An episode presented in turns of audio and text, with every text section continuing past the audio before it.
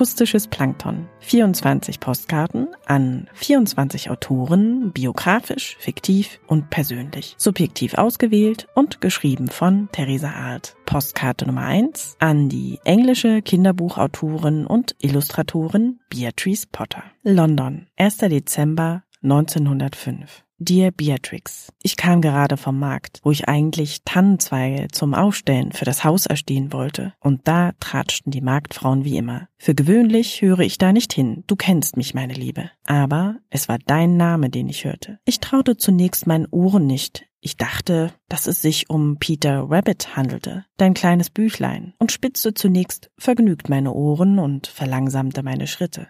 Aber zunächst noch etwas anderes. Auf meinem heutigen Rundgang bemerkte ich, dass in der Auslage von Harrods kleine Hasenfiguren für Weihnachten angeboten wurden. Sie erinnern sehr stark an Peter. Wirst du da noch etwas unternehmen? Ich weiß ja, du hast bereits 1903 beim Patent Office Peter Rabbit registrieren lassen. Du musst etwas tun. Die Puppen werden wohl billig importiert. Und ich weiß, dass dir das zuwider ist. Dein Weg war steinig genug. Erst haben sie alle dein Buch über Peter Rabbit abgelehnt und als du es im Privatdruck mit 250 Exemplaren herausbrachtest, war es sofort ausverkauft. Aber zum Glück erkannte Conan Doyle, dem man ja doch mehr im Krimi-Genre zugetraut hätte, rechtzeitig dein Talent und verhalf dir zum Verlag. Endlich. Meine Liebe, was für ein Glück im doppelten Sinne. Der Verlag Frederick Vaughan Company für dich und deine zauberhaften Enten, Igel, Hühner, Füchse und natürlich Peter doch ist. Denn ich erinnere mich, du schriebst mir regelmäßig vor zwei Jahren sehr aufgeregt die ständig wachsenden Auflagenzahlen des Peter Hase Buches, die innerhalb eines Jahres rasant auf 56.470 Exemplare angewachsen waren. Und nun muss ich leider auf heute Vormittag und das dreckige Gewäsch der Marktfrauen zurückkommen. Sie zerrissen sich die Münde über dich und deine angebliche Verlobung mit Norman Vaughan, dem einen der Verlagsbrüder, der ja